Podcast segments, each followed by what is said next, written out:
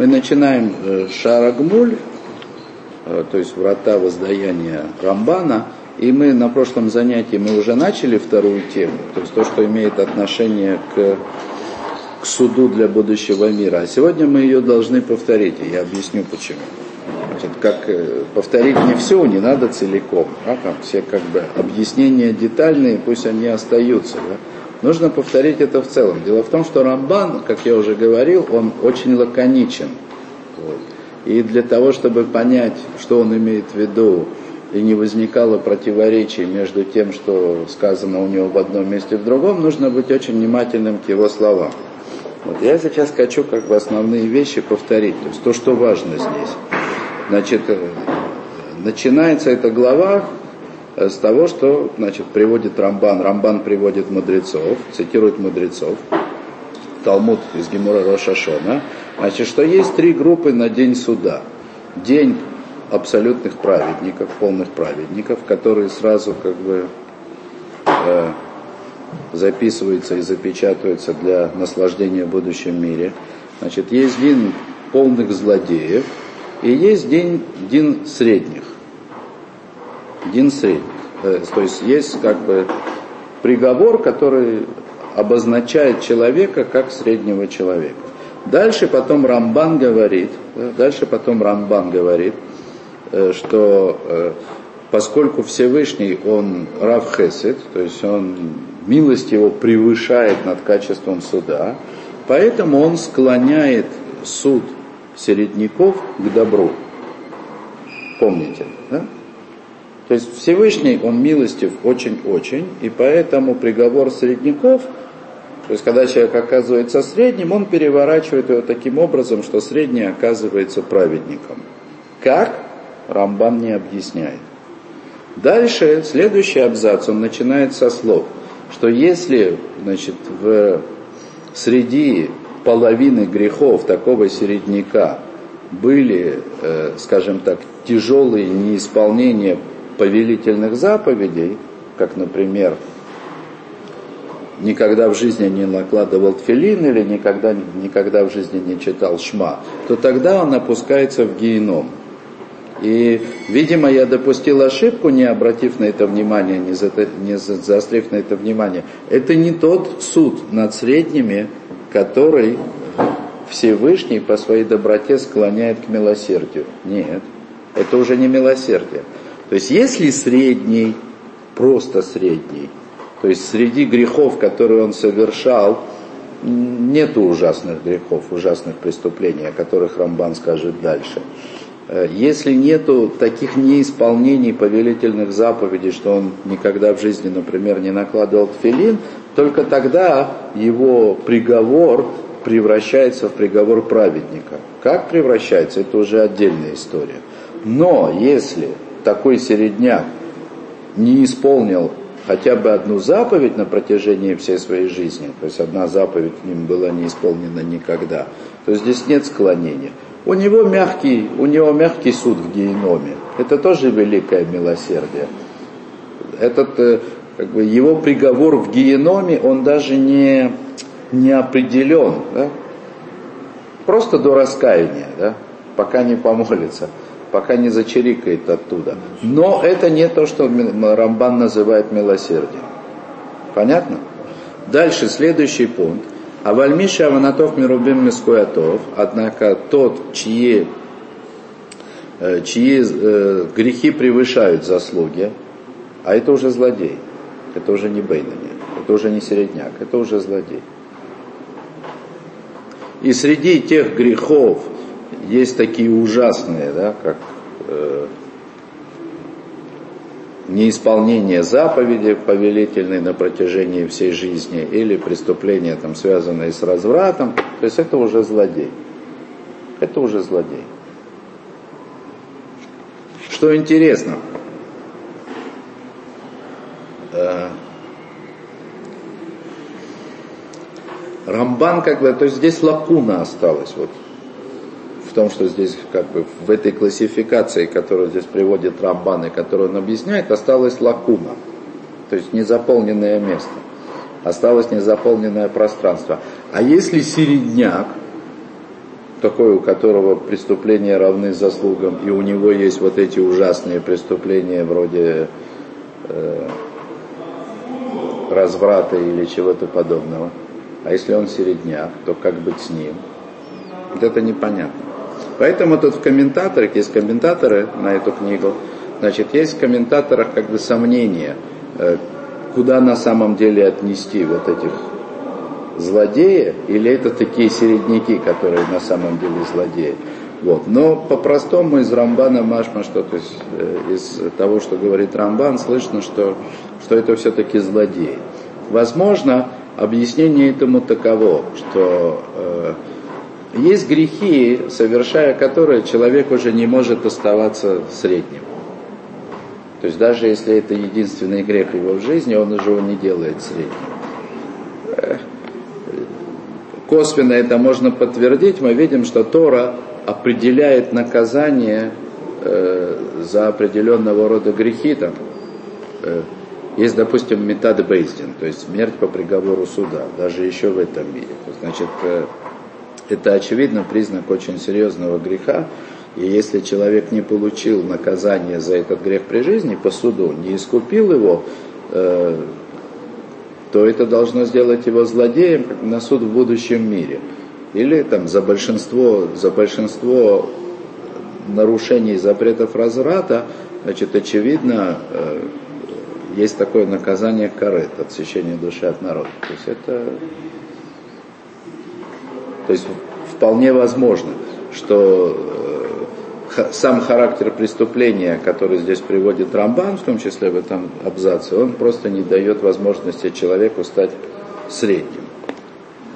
И напомню, да, раз уж мы об этом вспоминаем, значит, наказание за такого рода, то есть наказание такому злодею, да, среди грехов, которые есть тяжелые грехи, вроде разврата, или, опять же, неисполнение заповедей, какой-то повелительной заповеди на протяжении всей жизни, то есть его наказание в геноме до 12 месяцев и э, не до 12, его наказание 12 месяцев, значит, а после этого тело его исчезает, э, душа его сгорает, а прах, оставшийся от его души, рассыпается, рассыпается под ногами праведников в будущем мире. И в этом тоже, очевидно, нужно усмотреть милосердие, как я как бы обосновал, как и доказывал, в том числе из цитаты Раши, что они все-таки попадают, да, в каком-то виде они попадают в, в будущий мир. Да? Пусть даже прахом под ногами праведных. Вот. И если хотите, я попытаюсь объяснить это как, это, как это можно понять. Что значит нахождение э, в будущем мире прахом под ногами праведных. Не то чтобы мы много, очень много понимаем о том, что человек в будущем мире как получает, даже если у него есть доля в будущем мире, или может быть даже особенно, если у него есть доля в будущем мире. Но, во всяком случае, это выглядит привычным. То есть у человека есть доля в будущем мире. Да? Ну, как, вот. Можно представить себе это вроде жизни на курорте. Как бы это не было примитивно, человек живет, он человек. Может, это совсем другая жизнь, то есть не может, это очевидно совсем другая жизнь. Но мы можем представить это себе хоть в каком-то виде, как продолжение жизни. То есть представить себе нахождение в виде праха под ногами праведников, как какую-то разновидность продолжения жизни, очень трудно. Вот, и поэтому э, на первый взгляд непонятно, что имеется в виду. Что имеется в виду. Вот. Э, Поэтому я, чтобы уж совсем это место не оставалось абсолютно совершенно невообразимым, я попытаюсь дать ему какое-то объяснение. Прежде всего, э, вы знаете, что не только человек имеет человеческий образ, но и весь мир, все создание имеет человеческий образ. И ноги, ноги в человеческом образе, это то, что, э, скажем так, то, что, то, что этого человека завершает. То есть вот там, где ноги, особенно там, где они заканчиваются, это конец. Да? границы человеческого образа. Да? Все, так сказать. После этого как бы он заканчивается. Это как бы очевидно. Да? Я просто хочу сказать, что само понятие ноги, оно означает в Торе. Оно означает завершение чего-то. Значит, прах, на котором эти ноги стоят, это то, что держит, то, что позволяет находиться там, где, там, где человек находится. Вы все в школе физику учили и знаете, да, что с точки зрения э, простого механического анализа, с точки зрения механики Ньютона, когда человек стоит ногами на земле, что держит его? Так называемая сила реакции опоры. То есть прах, на котором он стоит, и держит его. Что не позволяет ему упасть, это э, с точки зрения механики это выглядит условная сила. Да? Потому что понятно, что этой силы как таковой, ее как бы выражение, кроме как компенсации э, тяжести человеческого тела никакого нет, поэтому это как бы такая, можно бы назвать ее было воображаемая сила. Вот. Она с точки зрения механики Ньютона необходима как бы для анализа ситуации. Тем не менее, это очень глубокое понятие. Менее, очень глубокое понятие. То есть это должна быть сила, должна быть некая реакция, которая держит человека на том уровне, где он находится. То есть у него должна быть опора и сила реакции опоры. И э, есть Рамхаль, который э, объясняет это менее подробно, более подробно в разных местах. Э, он объясняет э, важность э, объясняет необходимость сотворения зла в этом мире. Мы это обсуждали на, на уроках по книге Дат Твунот. И вот насколько я понимаю, самое глубокое из понятных объяснений необходимости существования зла в этом мире значит, оно в том, что, которое дает Рамхаль в книге 138 врат мудрости, то есть смысл в том, что не столкнувшись в этом мире со злом, человек не смог бы в будущем мире наслаждаться добром. Не то, чтобы ему было плохо, но это нельзя было бы назвать наслаждением. Поэтому Рамхаль говорит, как бы, э, естественно, достаточно обтекаемо, э, не только Рамхаль, о том, что в будущем мире все, все равно остается некий корень зла. Некий корень зла. Да, ну вот можно мне кажется, не будет большого вреда, если сказать как память. Как память да, о том, что такое зло, для того, чтобы в полной мере насладиться добром. Для того, чтобы в полной мере насладиться добром. Чтобы ощущение да, от бесконечного добра Всевышнего, это было бесконечное наслаждение. То есть, другими словами, значит, некий корень, остаток или память о зле, как бы мы это ни назвали, это служит той опорой, прахом, на котором стоят ноги человека, находящегося в будущем мире. Понятная идея? Это то, что его там держит. То, что делает его уровень, на котором он находится, уровнем. Это первое, скажем так, положение, назовем это так. Второе положение опять же, Рамхаль объясняет, что э, злодеи ошибаются, когда они думают, что они мешают реализации воли Всевышнего. Почему? Потому что им кажется, что они скрывают его единство, не позволяют реализоваться его бесконечной доброте и так далее. Но они ошибаются они раскрывают, они точно так же своими действиями раскрывают бесконечную доброту Всевышнего и его единство в этом мире, как и праведники своими добрыми поступками. Только что они раскрывают это от противного. То есть если праведник своими праведными делами, он раскрывает в этом мире, насколько велико, как хорошо добро Всевышнего, как велико его благо, то злодей своими делами, он раскрывает как дурна обратная сторона. И возможно, на это и намекают мудрецы, когда говорят о том, что души злодеев, они рассыпаются прахом под ногами праведников в будущем мире. То есть это определенное место, определенная роль в будущем мире, суть которых как бы опора уровня наслаждения праведников.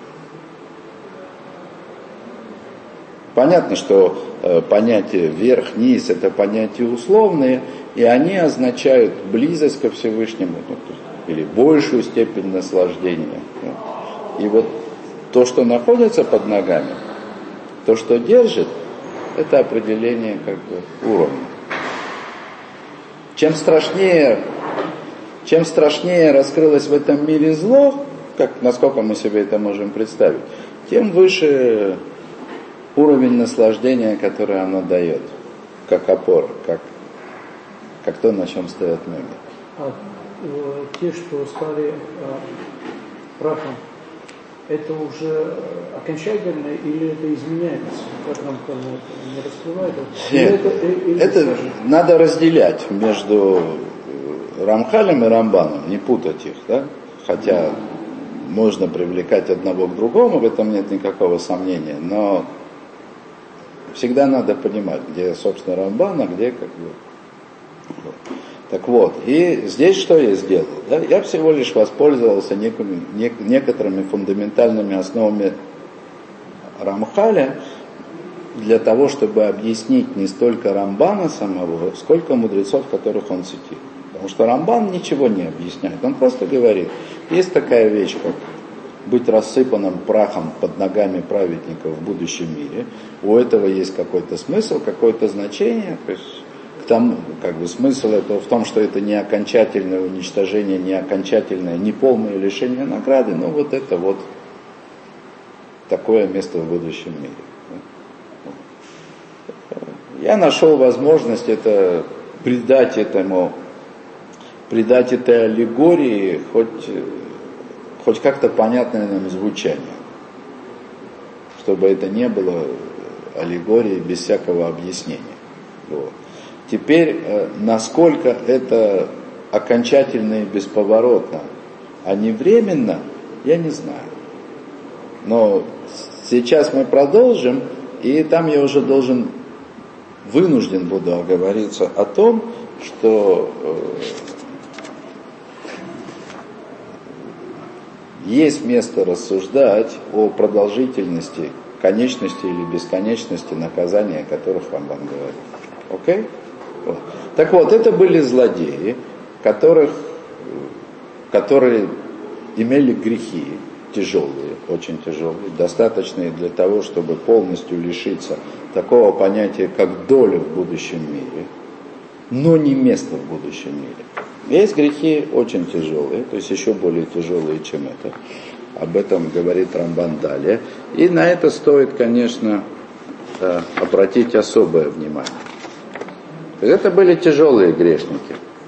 Настоящие грешники, отбывшие в геноме максимум, вот этот самый 12 месяцев, и потерявшие долю в будущем мире. Но есть хуже этого. Авальминим, Ваамишумотим, Ваапикорсим, Вешекафру Бетара, Вешекафру Бетхия Самесим, Вешепаршу Мидаркей Цибур, Вешенатну Хитатам Бейрыца Хаим, Вейма Парнасима Матили Мейма Йотерля Цибур, Шилола Шем Шамаем, Кигон Малхегаим. Слишком много я уже читаю.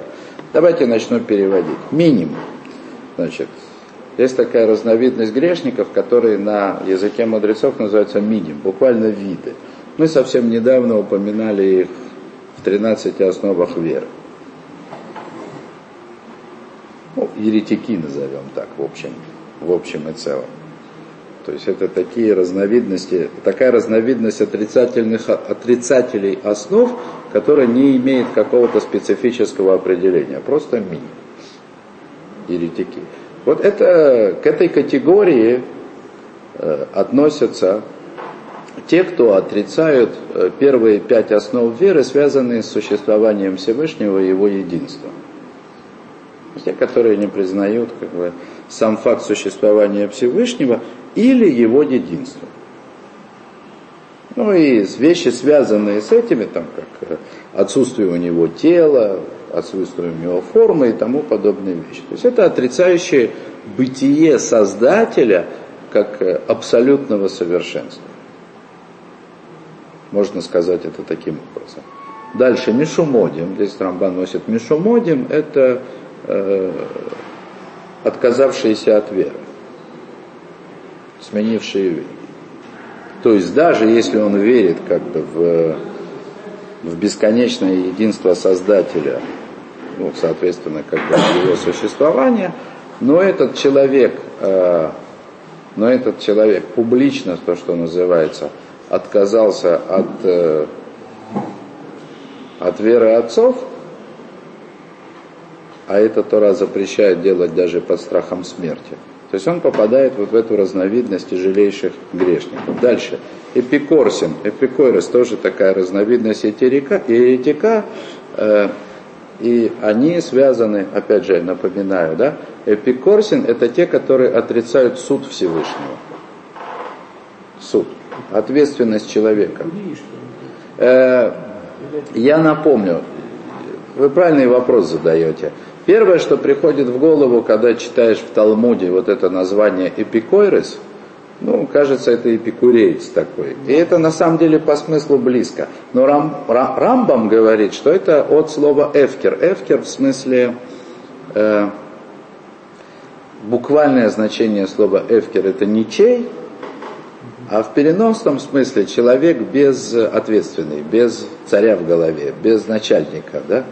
А, то есть такое а, эвкирут, таким словом называется поведение человека, который делает, что хочет. Это эпикорсин, эпикорос, э, ну, не обязательно беспредельщик. То есть с человеческой точки зрения он может быть и вполне как бы находится в пределах. Его как бы грех, его он в отрицании самого факта суда. То есть даже если он признает, что есть Всевышний, он сотворил этот мир, все, но эндин вен даян. Нет судьи и нет суда. Человек не несет ответственности за свои поступки. Это эпикурис. Да? Значит, те, кто отрицают бесконечность Создателя этого мира, отрекшиеся от веры, отрицающие суд – Шекафру бетара, значит, те, которые отрицают Тору. Это все отрицающие основы. 13 основ, о которых, которых мы учим по Рамбаму. Вышекафру бетхия самейсим, которые отрицают воскрешение мертвых. Выше паршу мидаркей ацибур, то есть те, которые, те, которые отделились от общества. Это очень важный момент. Я не однажды уже говорил о том, что э, вера наша, религия э, и вообще, так сказать, представление о мире, это, э, это представление коллективное. Человек сотворен в этом мире не сам по себе, а сотворен в обществе. И в обществе праведников. И даже если человек праведен во всем, но живет так, как будто бы он отвечает исключительно сам за себя, не отчасти, не как прушим, которые отдалялись от общества, чтобы э, укрепиться да, в своей вере, в своем служении, чтобы не попадаться. Да, э, не тот, кто покидает социальные сети для того, чтобы не тратить время впустую. Не об этом говорим. Не тот, который не хочет тратить время на нахождение в обществе, которое занимается пустой болтовней. Нет, не об этом. То есть речь идет о человеке, который считает, уверен, да, что его ответственность перед Всевышним – это лично его со Всевышним отношения. То есть он думает, почему-то вот он так считает, что за себя он отвечает, а за всех остальных нет он сам будет праведным, а остальные пропадя они пропадом. Ему до них нету никого дела. Ну и э,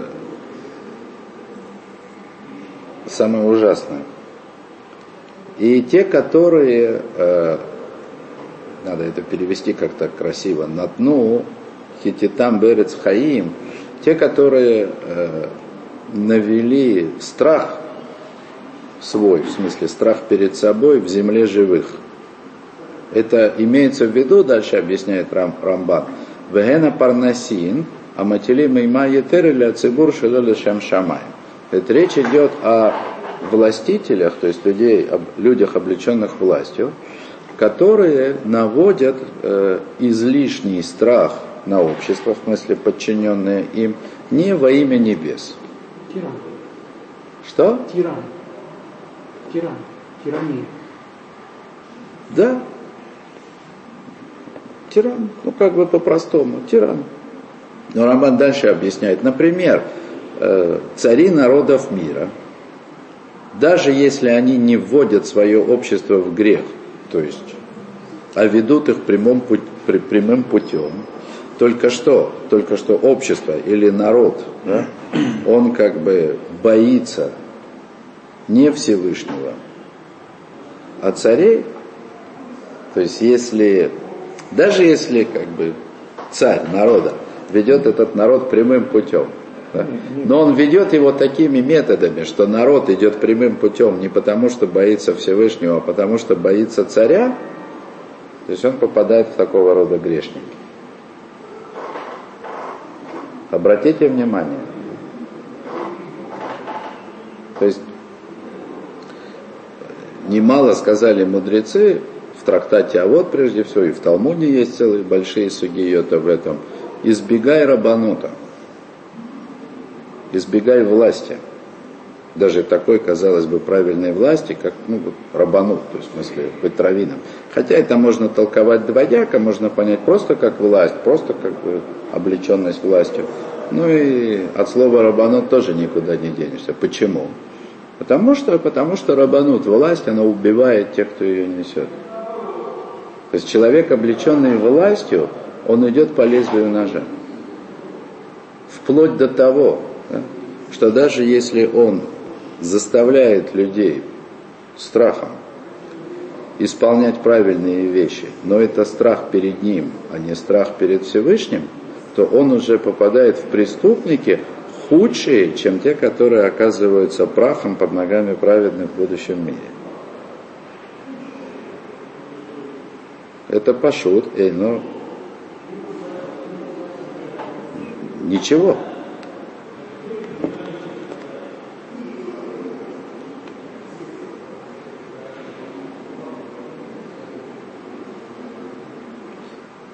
Тем более, в Ишехату, в Ихтию и Тарабим, или такие цари, уж тем более цари, да, которые сами грешат и вводят в грех общество, как, например, Иравам бен Навад, э, был такой царь израильский, который ввел в грех весь народ Израиля. Израиля, в смысле, э, все население израильского царства, в отличие от иудейского. Это еврейский царь.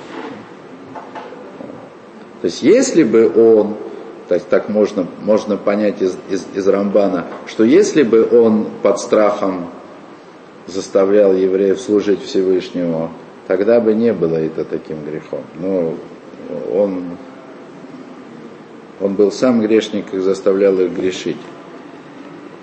Коль элю, да, так вот все вот эти, юрдим ли геном, ванидуним ли дорей дород. Значит, они опускаются в геном, и они судятся там, в смысле получают наказание, да? они получают там наказание лидорей дород. Э, нужно было бы по-русски это так перевести, до конца поколений. Если максимально дословно переводить. Если не максимально дословно, а ну как бы что эти слова означают, можно было бы сказать навеки. Но все-таки сказано ли Дорей Дорот на поколение. Мы вернемся к этому еще. Как сказано, то есть прежде всего, как сказано, Вейцу варау пипегрея нашима пашим би кито алатам ло тамут вейшам ло тихабе ваюдраон леколь э, басар. Значит, выйдите и посмотрите на э, останки да, людей, вот этих злодеев, э, червяк их не, не умрет, ну, это аллегория, в смысле черви, которые едят их в могиле, они никогда не умрут, то есть их наказание не закончится. И огонь не потухнет, и будут они, и будут они позором для всякой плоти, в смысле на позор для всякой плоти. Будут они на позор для всякой плоти. Вот. И э, да, так вот, э,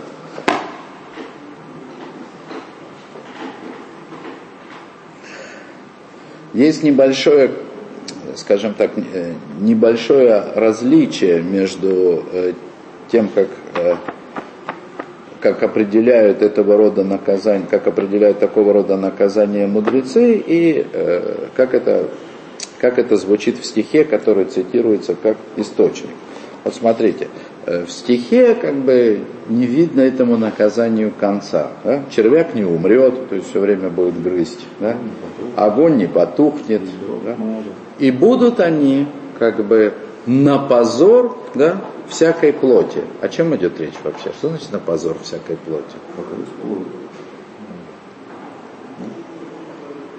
Нет. Э, может, я, конечно, тороплюсь с объяснением стиха этого, с объяснением как бы, смысла этого стиха, но я был убежден как бы до последней минуты, что значение, смысл в том, что они будут как пример позора для всех тех, кто не такие, как они. Об этом речь идет. То есть это... О, это, это другая история. Это другая история, мы не как бы стихи... На, на позор или позор, если пытаться более точно. Ну, там же процесс... Позором позором. Потому что, понимаете, если мне кто-то на позор, да, то есть э, мне показали пример, не поступай. Это же Лашона Койдыш. То есть вы хотите сказать, что они так и останутся навечно э, немым укором для всех людей. Как вы Но это не имеет никакого смысла. И э, Лашон Койдыш, он позволяет трактовать это в смысле, что они будут примером позора для всех людей. То есть они будут не в укор людям, а наоборот, как бы, как свидетельство праведности тех, кто будут это, как, как доказательство от противного того, что праведные люди доказали своей праведностью. Понятная идея? То есть это вот то, что как бы вот буквально, да? Угу. То, что как бы э, скажем так, та же самая идея, да, которую я позволил себе найти намеком про прах, но здесь что-то худшее, чем прах. Все-таки это не называется местом в будущем мире, вы поняли? Не то, что доли, даже местом. То есть это просто позор. Огонь не потухнет, как будто бы вечный геном. Проблема в том, что это не стыкуется, это действительно не стыкуется э, с фундаментальными положениями, которые объясняет Рамхаль в Кабале Аризеля, о том, что в принципе наказание и гейнам они вечными быть не могут. По сути своей. Вот. И, э, скажем так, намек на это присутствует в том, как определяют это наказание мудрецы. Ледорей Дарот. То есть они будут как получать наказание – Э, до конца всех поколений. В конце концов, это как бы смысл, смысл того, как долго они будут получать наказание, до конца поколений. А такого рода определение, оно, э, оно позволяет предполагать, что все-таки конец какой-то, насколько мы вообще можем себе представить конец времен, он предусматривается. Конец поколения.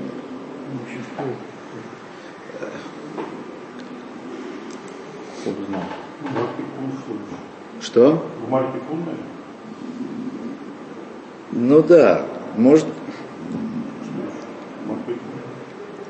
Смотрите, сам Рамхаль в Датвунот, он определяет конец времен.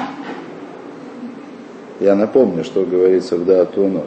То есть, несмотря на то, что у нас наказание вечность, простите, у нас награда, несмотря на то, что обещанная награда вечность, да, тем не менее какой- какой-то календарь есть. Не как на острове, где живут несчастные люди-дикари. Да? Есть календарь. Рамхали выдает. Есть шесть тысяч лет исправления этого мира. Понятно, что тут никакой награде идет, не идет речь. Седьмое тысячелетие, когда мир разрушен, и праведники пребывают в каком-то, значит, состоянии. Восьмое тысячелетие, когда мир возрождается в новой форме, и это, собственно, уже по всем мнениям определяется как начало получения награды, настоящее. Девятое тысячелетие это еще больше, десятое тысячелетие, а потом времена заканчиваются. И даже если мы возьмем, скажем так, другие объяснения, другие точки зрения, можно, можно у некоторых каббалистов средневековых найти и семь раз по семь, так что получается 49 тысяч лет, но э, важно понять, да, что вечность это не бесконечные дни, не бесконечные года. Да? Вечность это отсутствие времени. И если уж мудрецы говорят о каком-то течении времени, даже после формального завершения исправления мира, да, значит у этого будет конец. То есть э, как бы ну, как будто бы есть плавный переход из жизни во времени в жизнь без времени. Вот. И любая, э, любая форма подсчета времени, пусть то дни. да. То есть иногда мы видим в Торе дни жизни такого-то, почему-то они считаются днями. Иногда э, формой подсчета времени являются годы. Годы царствования или годы жизни. Э, Хотя, казалось бы, да, какая разница, сколько процарствовал некий царь, год или 365 дней, что в лоб, что в пол. На самом деле это не одно и то же, да? потому что если, если царь царствовал правильно, то он может процарствовать календарно год и два месяца, и это будет считаться ему за три года царствования. То есть формально это можно считать одно и то же. Да? Ну, или там годы жизни, да, какая разница, сколько человек прожил, 10 лет или 3650 дней, тоже нет, есть разница. Да? То есть любая форма подсчета времени, она имеет какой-то смысл, имеет какое-то значение. То есть имеет, очевидно, и какую-то свою протяженность вообще на э, всем существовании временной шкалы. И очевидно, что есть такая форма подсчета времени, которая называется дород. То есть есть такая форма, есть такой, э, скажем так, есть такая цикличность времени, которая называется поколениями. Ну и если у нас есть проблемы, скажем так, у этого высказывания мудрецов с Шитой Рамхаля, ну как бы с, с каббалистическими представлениями о том, что никакое наказание не может быть вечным, то на самом деле эта проблема не столь сильна, поскольку само указание э, продолжительности наказания на поколение говорит о том, что когда-то это должно, когда-то это закончится. Э, Да, но есть разные формы, скажем так, подсчета времени. Не Есть дни, есть месяцы, есть годы. Светила у нас установлены для того, чтобы это подсчитывать. Для подсчета поколений светил нет. То есть подсчет поколений не связан со светилами на небесах. да. Поэтому можно себе представить, есть такое, есть такое обещание э, чего-то долгого. Э, и продлятся там, допустим, дни твои, как дни неба над землей. Если представить себе, что когда-то небо и земля перестанут находиться в таком состоянии, что небо сверху, земля снизу, тогда, значит, обещание можно будет не исполнять. Оно обещание аннулировано. Да? То же самое, то же самое дорой. Поэтому и написано про плоть. Время это всегда О. какая-то материальность. Вот. Совершенно верно. Поэтому вполне возможно, что всякий человек называется здесь коль басар, да? всякая плоть. да? Но, скажем так, э, напомню, да, мы должны разделять между тем, что, тем, что, собственно, говорит Рамбан, и тем, что мы привлекаем для его объяснения, чтобы не было противоречий. О. Везе шамру, везе шамру хахом мимзаль, шалош китот йом один. И это как раз то, что сказали мудрецы, в смысле, Рамбан объяснил. Да? Про праведников он ничего не объяснял, только сказал, что они сразу для будущего мира и точка. Я больше ничего не сказал. Объяснил про средних, которые тоже будут как праведники в силу великого, великой милости Всевышнего. Объяснил про таких средних, которые недостойны великой милости и поэтому получат некое минимальное наказание. Объяснил про злодеев, которые 12 месяцев будут в геноме, а потом будут прахом под ногами праведников. И объяснил про злодеев, которые будут находиться в геноме на все поколения. Не забывайте да, про то, кто попадет на все поколения. Отрицающие основы Торы, отделяющие себя от общества – и обладающие властью и использующие во зло. Назовем это так.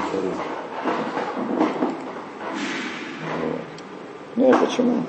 Любой человек, ну, который злоупотребляет властью, ну, и уж тем более использует власть для того, чтобы человека во грех вести. Да? Взятки, допустим, у людей будут. Взятка это же преступление. Ну да, да не ну, понятно, как можно за общество отвечать? Что? За общество как можно отвечать? Ну как? Хотя бы болеть за это как-то. Ну, я понимаю, но как переживать. я буду отвечать за вас? Стараться. Давайте так. Э, вопрос действительно непростой. И э, мы не можем ответить на все вопросы здесь, особенно на такие. Да? Хорошо, что он у вас есть этот вопрос.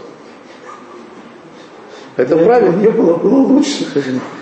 Это правильный вопрос, это хороший вопрос.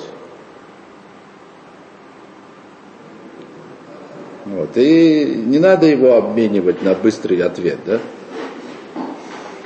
Это хороший вопрос. Я не исключаю, что с таким вопросом надо всю жизнь жить. А что значит? А что значит отвечать за всех, отвечать за общество? Боливар не вынесет двоих, это же не имеется в виду буквально, правда? Есть граница ответственности. Даже Маше в пустыне кричал, да я не могу уже на себе весь этот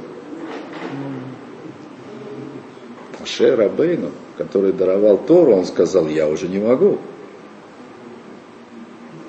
О, и тем не менее, да, и тем не менее, это очень такое фундаментальное понятие о том, что принятие Торы – и исполнение в этом мире это явление коллективное, не индивидуальное. И я объяснял об этом подробно, более подробно в других местах, да, что принять Тору это одно, а стать частью Израиля это другое. И Израиль, который перестает быть частью Израиля, в смысле еврей, да, вот он оказывается среди, э, среди самых ужасных грешников. То, да, так вот, то, что, значит, то, что сказали мудрецы, что есть у нас э, три группы, да, три приговора значит, на, в день суда, э Йом моет гуладина коль, то есть имеется в виду день, предназначенный для всеобщего суда, то есть это как бы завершение время служения, которое заканчивается всеобщим судом о котором написано Йом Ашема Гадоль Ванаро, о котором сказано у пророка Малахи День Всевышнего Великий и Грозный, Вегу Йом Везман Митхилат Олам Аба, и это день и время начала будущего мира. Э, в другом месте, в другом месте у Рамбана же сказано, что это имеется в виду, что это первый день или день начала Тхия Самесим, воскрешения мертвых. Рамхаль устанавливает этот день, конец шестого тысячелетия и начало седьмого. Переход, то есть завершение шести тысяч лет времени служения. Не видно, чтобы Рамбан этого противоречил. Убо Шанину Беперек Хелек. И об этом дне мы учили в, в трактате Санедрин, в той самой главе Хелек, доля, коли строили Ешлем Хелек Леолам Аба, у всякого еврея есть доля в будущем мире. Та, та самая, то самое начало главы Хелек, да, доля, в комментарии на которую Рамбам приводит 13 основ веры в наиболее упорядоченном виде. Об этом мы сейчас и говорим. Да? И это, кстати, та самая Мишна, которую я цитировал на прошлом уроке. Э, точнее, Мишна из того же места. Да? Значит, Дора Мабуль, Энлем Хелик Люла Маба. Рам, Рамбан здесь как бы цитирует Мишну не совсем так, как это принято в том Талмуде бывают такие вещи.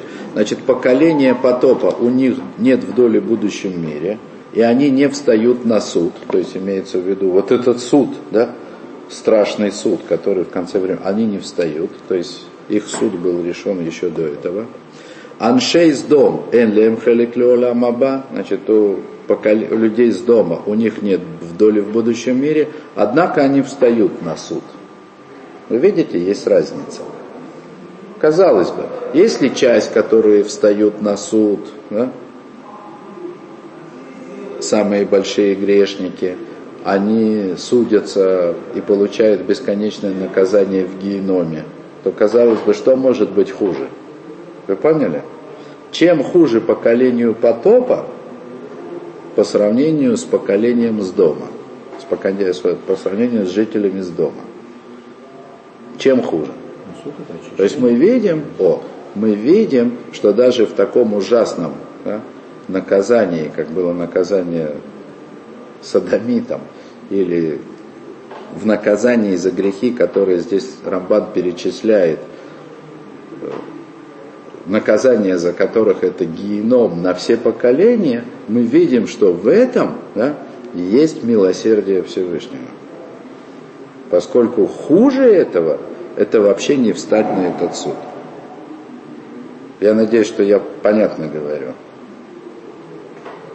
То есть даже в самом тяжелом наказании, которое предусматривает страшный суд, во всяком случае из перечисленных рамбанов, мы видим милость. Сам факт суда уже несет в себе милосердие.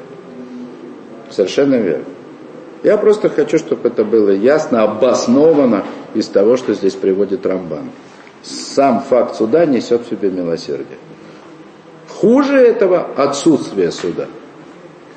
Да, когда с тобой уже даже не разговаривают. А между прочим, это Рамхали говорит несколько в другом контексте, несколько в другом применении. Он говорит это в Дат Твунот. Самый страшный суд – это отсутствие суда.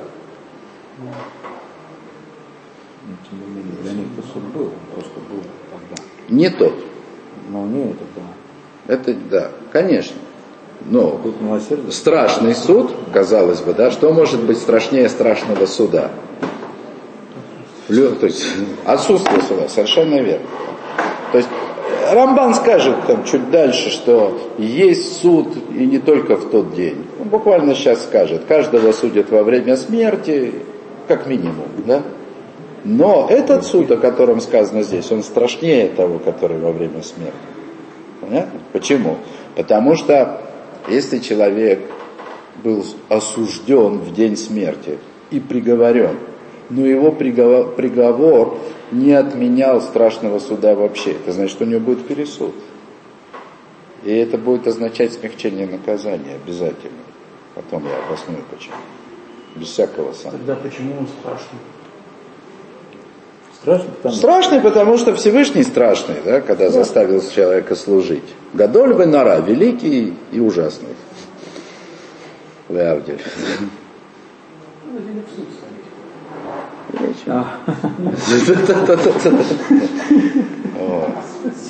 Я уже как раз я, я, я сегодня уже объяснял, да, потому что из-за ужасности, да, скажем так, которую допускает Всевышний в этом мире, только из нее мы можем познать его истинное величие.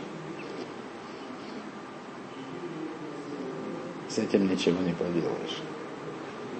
Вот. Ну, Нора это не совсем ужасный на самом деле. Это скорее грозный вводящий в трепет. Но в этом есть аспект ужаса, это понятно. Да? И, то есть, если есть аспект страха перед Всевышним, а он есть, конечно же, в трепете, то этот аспект, он должен быть не просто страхом, а ужасом, ведь это Всевышний. Если уж Всевышнего бояться, то бояться его нужно до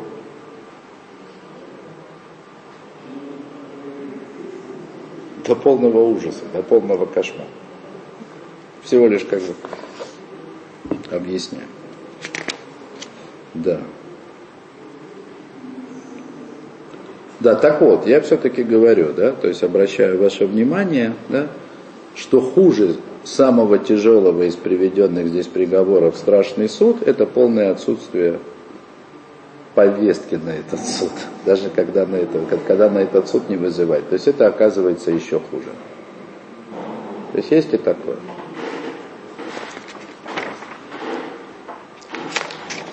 А. И об этом учат там же в Тасефте. Тасефта это дополнение к тому же месту, на тот же перек. Э, Везе шамарну шалош кетот льем один вихулей. Э, то, это уже начало как бы следующей главы. На этом остановимся, чтобы как бы... Спасибо за внимание.